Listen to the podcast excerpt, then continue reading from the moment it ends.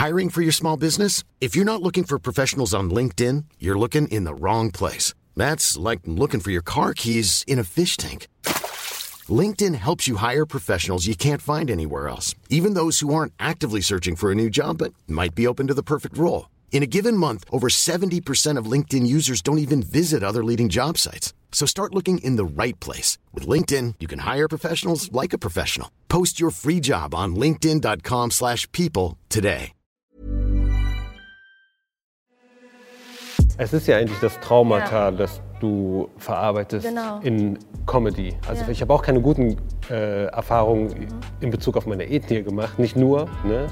aber um die zu verarbeiten oder beziehungsweise der Abstand dazu lässt sich irgendwann drüber lachen. Ja, ich finde mich in so, so vielen Videos so schrecklich unlustig. Ich, manchmal gucke ich die mir an und denke mir, wie zur Hölle konnte das so und so viel Likes ergattern? Was ist los mit den Menschen? Aber was ich an mir entdecke, ist einfach, dass ich laut bin, ob ich will oder nicht. Herzlich willkommen zur neuen Folge von Social Mixtape. Äh, ich sitze hier mit zwei ganz lustigen Comedians. Lie- Liebt ihr es, so angekündigt zu werden? Ja, und wie? Wenn du jetzt sagst, mach einen Witz, gell, dann renn ich raus. Wollt ihr beide euch einmal für all die Menschen, die euch vielleicht noch nicht kennen, vorstellen? mein Name ist Benaisa. Hi, Hi. was machst du so? Ich bin Comedian, Stand-up-Comedian in erster Linie, aber eigentlich Comedian. Ich bin Parshad, bin 23 Jahre alt und bin Comedian. Sketch-Comedian, Social-Media-Comedian und seit neuestem auch Stand-Upperin. Seit neuestem auch? Ja, ich versuche es gerade. Ich habe gerade ein bisschen angefangen. Und mal gucken, wohin die Reise führt. Ja, ich habe es ja schon erlebt heute. Das ist gar nicht so easy, ne? nee, es ist gar nicht so easy. Ähm, wie wie hat es bei euch angefangen? Wie seid ihr in den, in den Job quasi reingerutscht? Ich habe vorher Musik gemacht, so mehr oder weniger gerappt und gesungen, beides gleichzeitig. Und äh, meine Texte waren schon irgendwie witzig. Also war viel Wortwitz drin. Und dann haben die zwei Kollegen Babak und Usus ein Format gegründet, das hieß Fladenbrot-Comedy. Und dafür haben sie Comedians gesucht mit Hip-Hop-Background.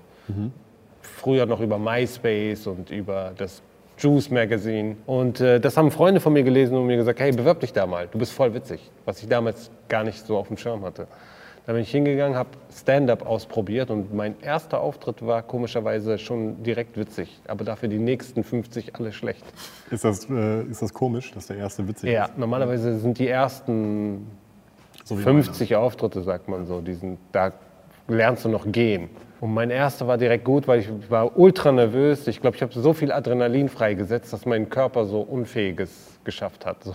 Und dann war der erste Auftritt gut. Also, und dann ging es von da, haben wir angefangen, hier Rebell Comedy als Bühne aufzubauen und nach und nach immer mehr zu lernen, wie das überhaupt geht. Weil es hängt halt nicht davon ab, wie witzig bist du. Ich kenne Menschen in meinem Umfeld, die ultra witzig sind, aber die können nicht auf einer Bühne stehen. Oder sobald du mit der Kamera auf die zeigst, ist der komplette Zauber verschwunden. Wie war es bei dir? Bei mir war es so, dass mir damals ein Typ das Herz gebrochen hat. Und ich dann so dachte, so entweder du versinkst halt komplett wieder in die typischen Verhaltensmuster bezogen auf Liebeskummer und Herzschmerz oder du versuchst einfach deinen inneren Stern zum Leuchten zu bringen. Es hört sich gerade alles so schnulzig an, gell? Aber Schon, auf ja, jeden schon Fall. hardcore, ne? schon, ich muss mir eine andere Story überlegen fürs nächste Mal. Nee, man kann die direkt Wir verstehen. machen da so ein bisschen Pianomusik drüber gleich. Ekelhaft, wirklich weh, ihr macht das, schmeckt's Herz. Dann, ähm, Aber es ist Selbsttherapie. Ja, selbst, das war wirklich. Und dann versuchst du halt irgendwie daraus ein Set zu schreiben. Und dann gehst du damit äh, zu Open Mic Bars und äh, machst es vor fünf Leuten, die nicht verstehen, warum und wer der Typ war, der dein Herz gebrochen hat, weil du auch keinen Namen erwähnst. Du bist so schlecht bei den ersten Malen, so wie Benice es gesagt hat, vielleicht beim ersten Mal, das war bei dir schon eine Ausnahme, um ehrlich zu sein. Ne? Das war schon, Ja, das war schon, komisch. Schon ich krass, habe aber. hab mich auch gewundert, dass die Leute gelacht haben. Ja, ich kenne das, wenn man sich wundert, wenn Leute auf einmal lachen. Und dann haben manche auch gelacht und ich dachte mir so, krass, okay, das will ich weitermachen. Und das war meine Therapie. Und äh, je mehr Leute ich zum Lachen gebracht habe, desto eher habe ich meinen Schmerz vergessen können. Krass, warst du dann hier quasi, ähm, warst du in, in Köln an einem Open Mic oder was? Nee, nee, ich war ähm, in meinem Dorf in einem Open, Open Kneipe und dann war ich mal in Frankfurt in einem Open Mic und dann in Mannheim Und irgendwann habe ich bemerkt gehabt, es macht keinen Sinn, Stand-up zu machen, wenn du nicht äh, so eine kleine Gruppe hast, die auch vielleicht denselben Humor mit dir teilt. Und dann habe ich angefangen, auf äh, Social Media Comedy zu machen und dann versucht gehabt, das so rüber zu schwenken, parallel zu fahren, Stand-up, Social Media Comedy. Gab es so einen Punkt in eurem Leben, in dem ihr gemerkt habt, krass, ich bin witzig? Nee, den habe ich bis heute nicht. Also, ich, weiß, ich weiß, wie Witze funktionieren Ja. mittlerweile. Ich sehe die Technik dahinter. Aber so jetzt, dass ich mich selber als witzig fühle, das habe ich eher bei anderen. Manche Leute brauche ich nur zu sehen, ich lache mich kaputt. So, die sind einfach funny bone, sagt man so. Die sind nonstop witzig. Aber die können nicht unbedingt auf der Bühne stehen und das machen. Doch, auch, auch unter denen. Ja. So jemand wie jetzt äh, Teddy zum Beispiel, äh, Tech LeBron, Ted, das ist ein Funny Bone. Das ist, das ist ein witziger Typ einfach. Oder Özcan Kosa. Äh, m- waren wir auch schon zusammen mit auf Tour. Au- äh, Auch die Momente, wo er von der Bühne runterkommt, er ist durchgehend funny einfach. Durchgehend. Und ich habe meine äh, philosophischen Parts, meine ruhigen, wo ich ruhig bin. Oft begegne ich auch Menschen, die mir sagen, hey, ich dachte, du warst viel witziger. Aber es ist mehr so, ich, ich weiß, was witzig ist und technisch komme ich da so dran, aber ich würde mich selber nicht als witzig, ich habe nie Momente, wo ich denke, boah, ich bin total witzig. Das habe ich selten. Ist das so im Umfeld tatsächlich, dass man, äh, dass man von euch erwartet, jetzt seid mal witzig, mach mal einen Witz? Ja, bei den Leuten, die sich nicht so gut mit Entertainment auskennen, ja, auf jeden Fall. Immer dieses, ähm, ja, was machst du so beruflich? Ja, ich bin Comedian. Und dann weißt du, welcher Satz kommt. Genau, jetzt so, äh, so Witz. Ja. Jetzt hauen wir Typisch. raus. Bei mir kommt immer Wein mal als Schauspieler. Ja, ja, weil du. Schauspieler So, ich dachte schon. Kannst, kannst auf Kommando Was du weinen. beruflich, Alter?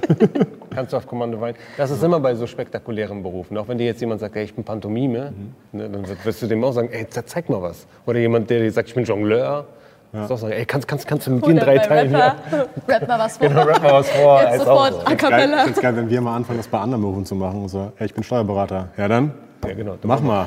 Genau. Steuer. Kannst mal Sau. hier, mitten auf der Straße. Lass mal kurz gucken. ah.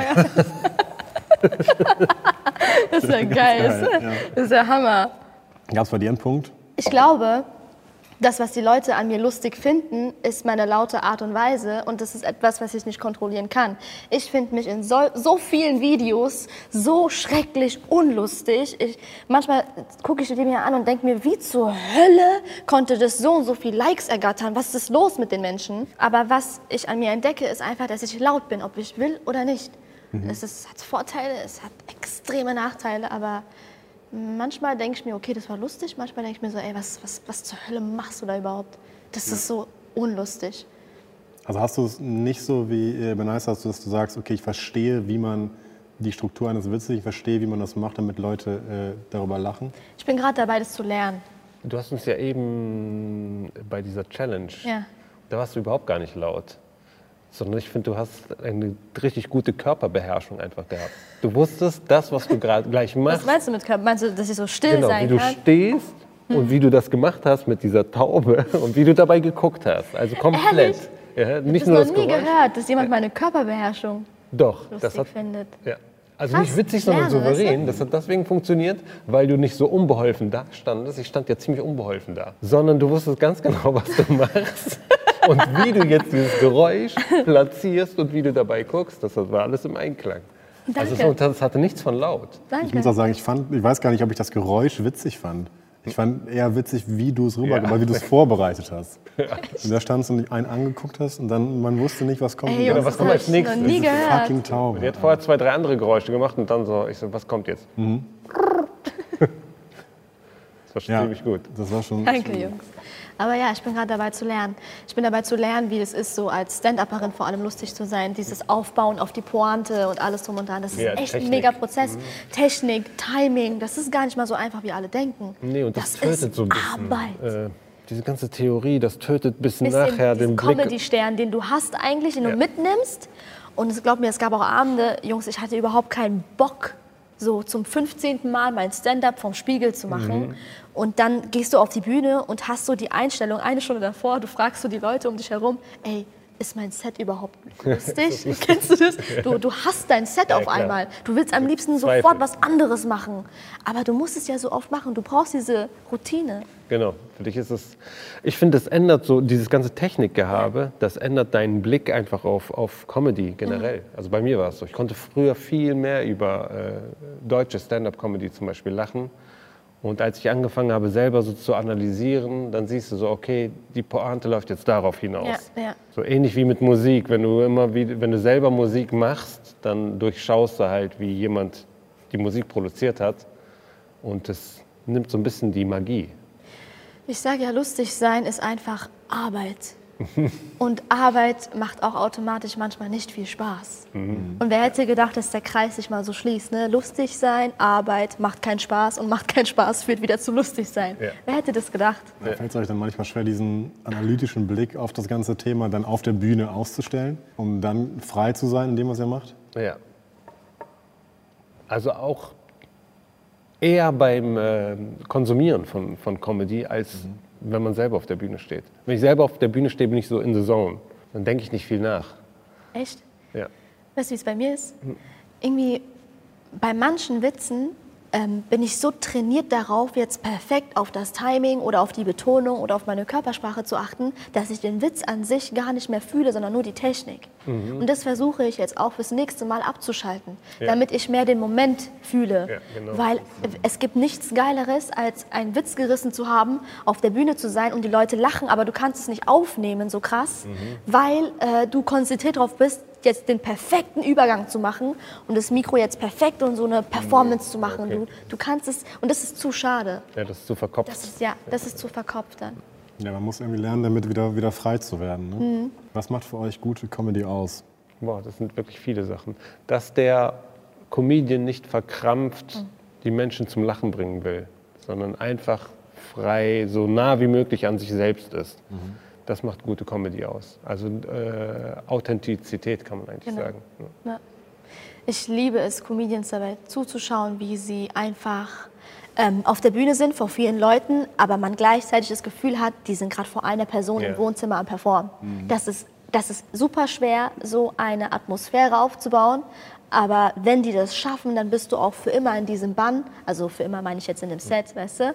Und dann, dann, dann willst du mehr wissen und mehr wissen und du achtest auf seine Mimik und seine Mimik ist so frei. Und ich finde es dann aber auch super schade, wenn ich dann Comedians bei Interviews sehe und mir so denke, fuck, der ist gar nicht so drauf, der hat uns alle verarscht. Das ist Kunst, das ist echt Kunst. Das ist auch so krass, wenn man, wenn man äh, live da ist und man merkt nicht, dass es gerade Vorstellung Nummer 97 ist. Ja, ja. Im Man Das- denkt, das ist das erste Mal, Ja. dass er das erzählt. Ja. Ja. Was, was darf Kunst nicht? Oder darf Kunst, Kunst, alles? Die Freiheit der Kunst endet da, wo die Freiheit des Nächsten beginnt. Also ich darf in meiner Kunst alles, solange ich damit nicht anderen Menschen schade, beziehungsweise wenn mir jemand sagt, hey, stopp, du trittst mir gerade zu nahe damit, dann kann ich nicht sagen, das ist aber meine Freiheit, weil ich habe auch das Recht, mich zu bewegen. Aber so weit, dass ich nicht mit meinen Ellbogen jemanden treffe. Und wenn ich jemanden treffe und der mir sagt, hey, du hast mich gerade getroffen, kann ich sagen, ey, ich habe wohl das Recht, mich zu bewegen. Sondern man muss auch vorsichtig sein, wo deine Kunstfreiheit anderen Menschen auf den Schlips tritt. So, so weit würde ich gehen. Gibt es da ja, so, sozusagen eine Grenze, die, die, bei der es irgendwie okay ist, Leute ein bisschen zu kitzeln? Es ist eigentlich immer okay, Leute zu kitzeln. Das, das ist schon okay.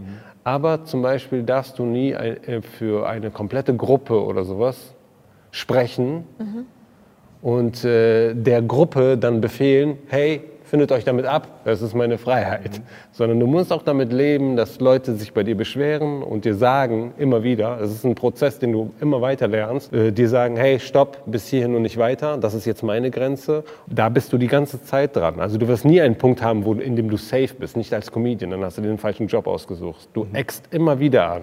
In dem Moment, wo du aufhörst anzuecken, bist du uninteressant. Dann wird sich niemand für dich interessieren. Das ist äh, dann okay. Wischiwaschi-Comedy. So. Pascha, du machst zum Beispiel keine äh, Witze über Nationalitäten. Äh, warum nicht? Ich bin mit Ethno-Comedy aufgewachsen, sogar auch größtenteils mit euren Sets, mit Stand-Up, ähm, Rebel-Comedy, auch mit, mit den ganz alten Sets von Kaya Jana, wirklich mit super, super alten Ethno-Comedy-Witzen. Und wenn man aufwächst mit der Zeit mit, mit solchen Witzen und dann sich auf einmal die Comedy-Branche in anderen Ländern anschaut, wie zum Beispiel in Amerika, merkt man, oh, es gibt ja noch eine ganz andere Richtung. Und ich will unbedingt diese Richtung mal ausprobieren. Ich weiß noch, wie äh, meine er- I'm Sandra, and I'm just the professional your small business was looking for. But you didn't hire me because you didn't use LinkedIn jobs. LinkedIn has professionals you can't find anywhere else, including those who aren't actively looking for a new job but might be open to the perfect role, like me. In a given month, over 70% of LinkedIn users don't visit other leading job sites. So if you're not looking on LinkedIn, you'll miss out on great candidates like Sandra. Start hiring professionals like a professional. Post your free job on linkedin.com/people today. Ersten Stand-up-Auftritte waren, die Leute hinter den Kameras oder hinter den oder Autoren oder meine ersten Managements, die sich mir vorgestellt haben, die haben von mir erwartet, Witze zu machen über das Perser-Dasein. Und das war etwas, was ich einfach nicht gefühlt habe. Ich habe Respekt davor, wenn jetzt zum Beispiel ähm, eine neue Ethno-Comedy-Welle ankommen würde mit einem gewissen anderen Sparkle, dann würde ich sagen, cool, geil. Aber diese typischen Witze über das Perser-Dasein, ich kann das nicht mehr hören. Also es ist für mich so, für mich persönlich in meinem Werdegang ist es ein Ende. Aber es kann sein, dass zum Beispiel ein anderer, der mit 20 Jahren schon aufgewachsen ist und das immer noch cool findet, habe ich auch Respekt davor. Ich wage mich zum Beispiel gerade in die Richtung personalisierte Comedy, damit wir so zusammen lachen können, aber nicht über etwas, was ich bin. Das ist für mich persönlich, aber wie gesagt, ich finde es nicht schlimm, wenn es andere machen. Überhaupt nicht. Wer bin ich, dass ich entscheide, was schlimm ist und was nicht in der Nee, Comedy-Szene Deutschland. ja jeder über Genau, das, was er, genau, genau. seine Person. Es Genau. ist, also Ethno-Comedy ist auch personalisierte Comedy. Ja. Nur die Frage ist, inwiefern spielt in deinem echten Leben deine Ethnie eine Rolle? Genau, genau. Und in, wenn- meiner, in meinem Leben war meine Ethnie meistens, ich habe eigentlich nur viel Klischee gehört und ich verbinde nicht so lustige Sachen Spielt leider. keine Rolle in deinem Leben. Ja, und, und ich verbinde auch nicht so lustige Sachen. Es haben sich Leute eher über mich lustig gemacht, über das Perser-Dasein. Und ich dachte mir, ich gehe jetzt nicht mit meinen kleinen Traumata-Geschichten auf die Bühne. Ich versuche einfach wobei- eine. Wobei es gibt natürlich Leute, die verarbeiten das, was ja auch cool ist. Es ist ja eigentlich das Traumata, das du verarbeitest Genau. in Comedy. So. Also Ja. Mhm. ich habe auch keine guten äh, Erfahrungen in Bezug auf meine Ethnie gemacht, nicht nur, ne? aber um die zu verarbeiten oder beziehungsweise der Abstand dazu lässt sich irgendwann drüber lachen. Ja. Aber das hängt immer habe ich davon auch ab. den größten Respekt, Benaisa. Aber das, das hat mit allen. Sachen zu tun. Das kann genauso mit einer Behinderung zu tun haben. Hm. Also jemand, man könnte halt auch als Behinderter sagen, ey, Behindertenwitze habe ich schon tausendmal gehört und ist in meinem Leben einfach nichts, worüber ich Witze machen will, Mhm. einfach weil es in seinem Leben keine Rolle spielt. So, das ist ja auch okay. Mhm. Aber genauso gut gibt es halt den, bei dem das schon präsent ist im Leben. So, ob das jetzt eine Behinderung ist oder die Ethnie selber. Ich bin einfach in meiner Ethnie so komplett gekoppelt, so jederzeit. Nicht nur von äh, Deutschen der Blick auf meine Ethnie, sondern auch von anderen, die die gleiche Ethnie haben. Man erkennt sich sofort und es spielt so eine große Rolle. Aber ich habe Kollegen, auch, so, auch in meinem eigenen Team, bei denen spielt das überhaupt gar keine Rolle. Die haben nicht einen einzigen Ethnowitz.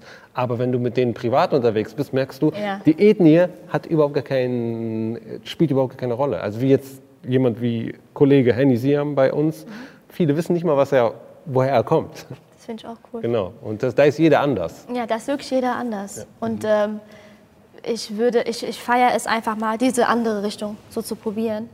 Weil, ähm, wie du sagtest, bei mir hat's, ich persönlich kann das noch nicht. Vielleicht kann ich irgendwann in 20 Jahren darüber reden und Witze über, meine, über meinen Background machen. Aber jetzt, wenn, wenn auch nur jemand ansatzweise so zu mir kommt und sagt, wie wäre es, wenn du mal versuchen würdest, deine Mutter auf der Bühne nachzuahmen, sage ich, auf gar keinen Fall. Meine Mutter soll nicht. Ich bin nicht ready dafür. Das ist, das ist, ihr Akzent ist nicht lustig. Also für mich ist es voll der Angriff gegenüber meiner Mutter. vielleicht, so aber in, das. genau, vielleicht aber in zehn Jahren kann ich. Wer weiß, ich bin ja auch erst am Anfang, weißt du?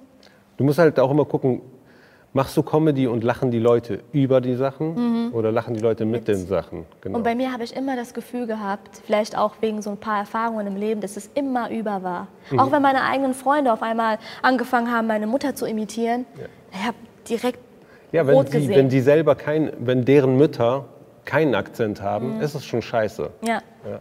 Aber ich kann mir das, bei mir ist es okay, weil ich weiß, im Publikum sitzen Menschen, die sich denken, kennen das, ja. äh, die kennen das nicht nur, sondern die leben das. Ja. Die kommen nach der Show zu mir und sagen, hey, gleiche Situation bei mir zu Hause auch. Aber es wäre was anderes, wenn ich jetzt Publikum habe, das aus einer ganz anderen Welt kommt.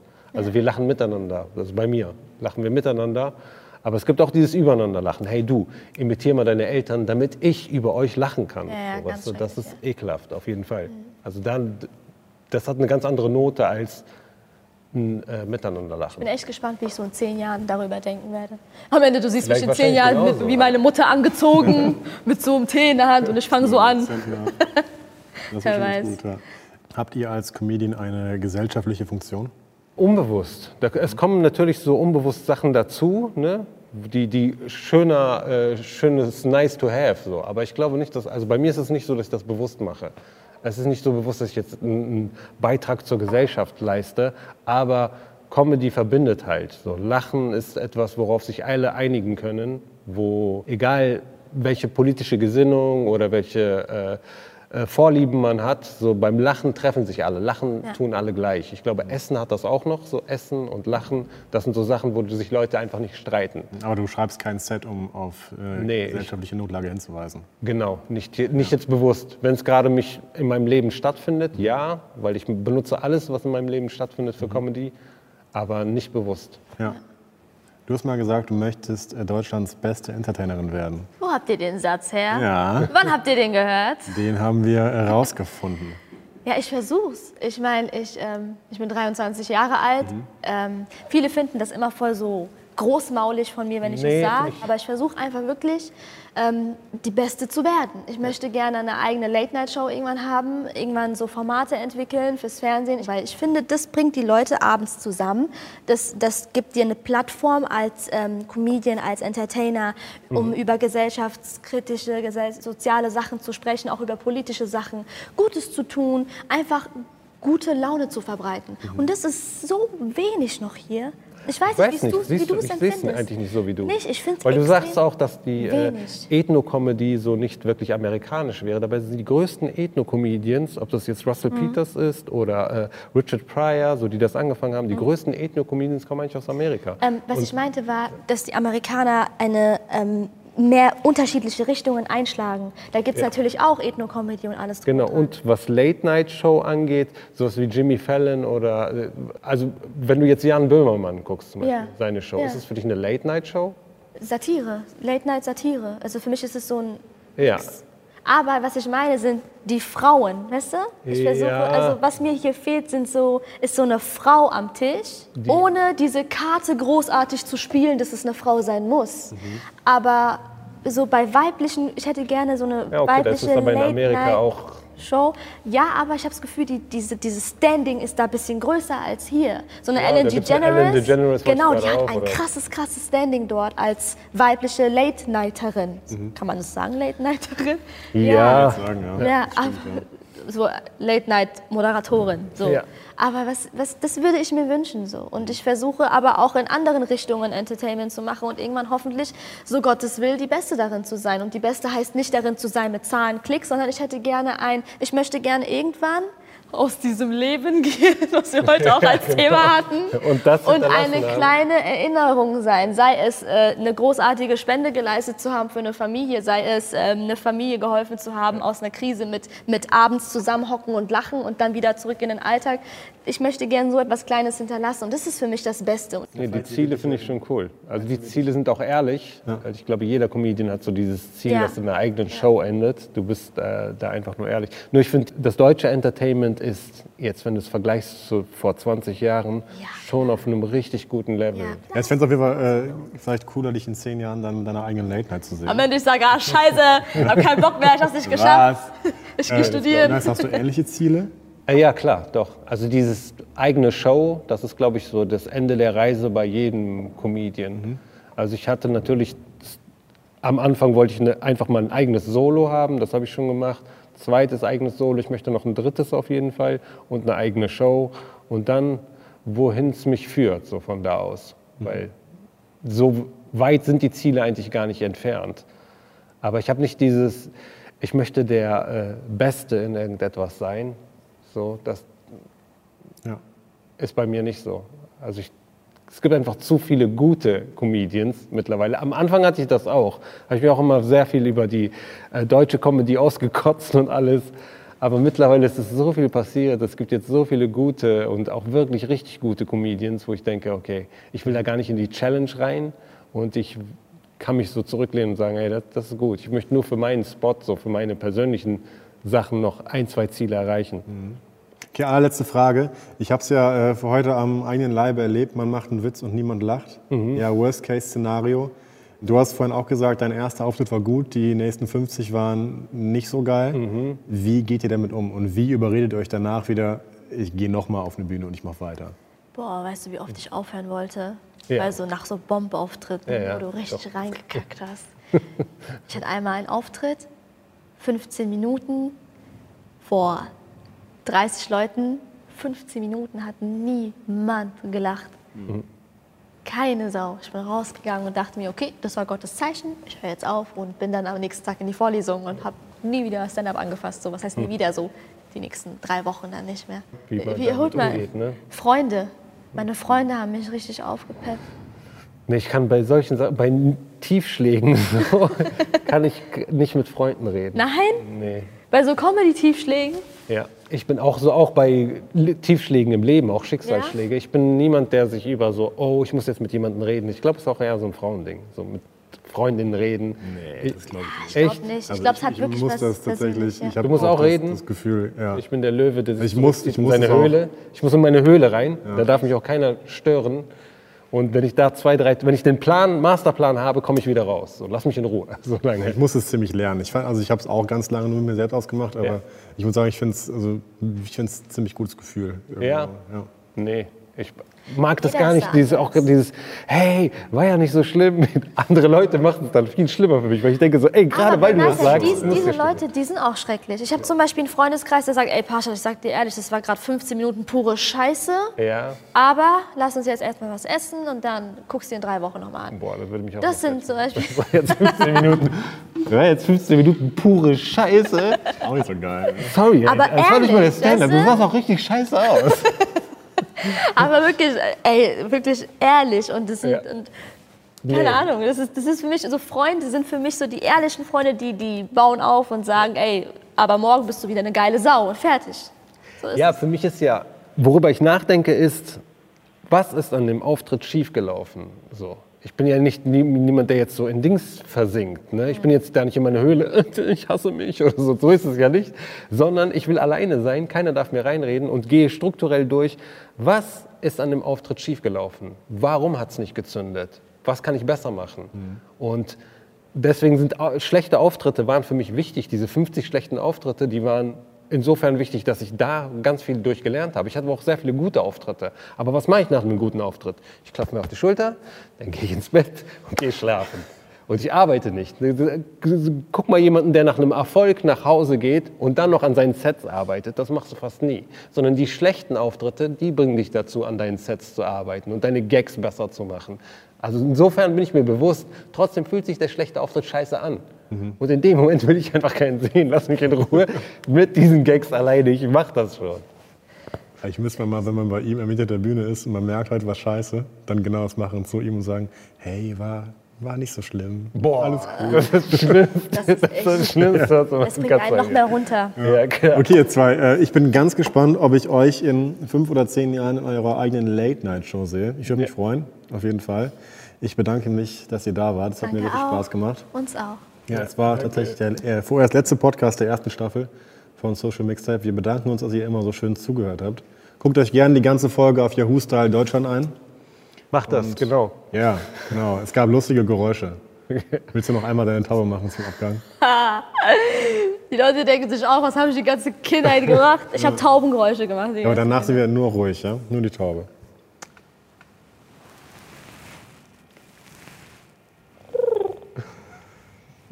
Du siehst auch aus wie eine Taube in dem Moment. Das sah mir voll viele nicht aus wie eine Taube. In dem Moment, du das machst, voll. Scheiße. Das meine ich. Der ko komplette Körper macht mit. Also, Oh Gott. In keine Sinne, Ja. Keine Witze über Tauben, Leute. Ja, macht man nicht. Tschüss. Wenn wir auch Ciao sagen, ciao. Bye, bye.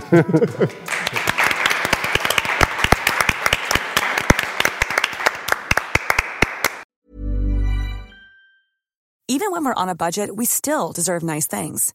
Quince is a place to scoop up stunning high-end goods for 50 to 80% less than similar brands.